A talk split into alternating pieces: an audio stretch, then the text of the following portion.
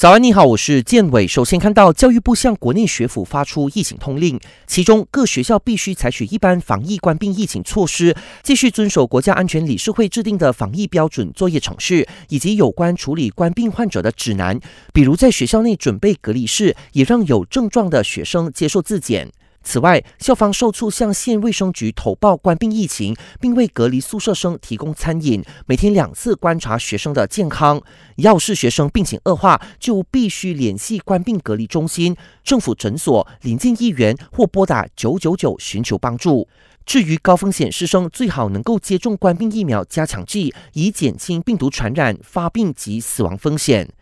教育部希望各学府能赶在明年一月二号学生返校前做好一切准备。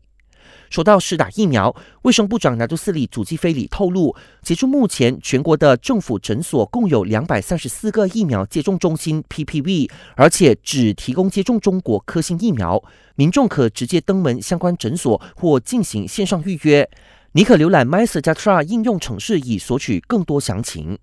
最后，国能强调，有不法人士冒用国能总裁名义发送假电邮行诈，并提醒公众保持谨慎，千万不要回复或点击可疑的电子邮件。感谢您的收听，继续留守 Melody。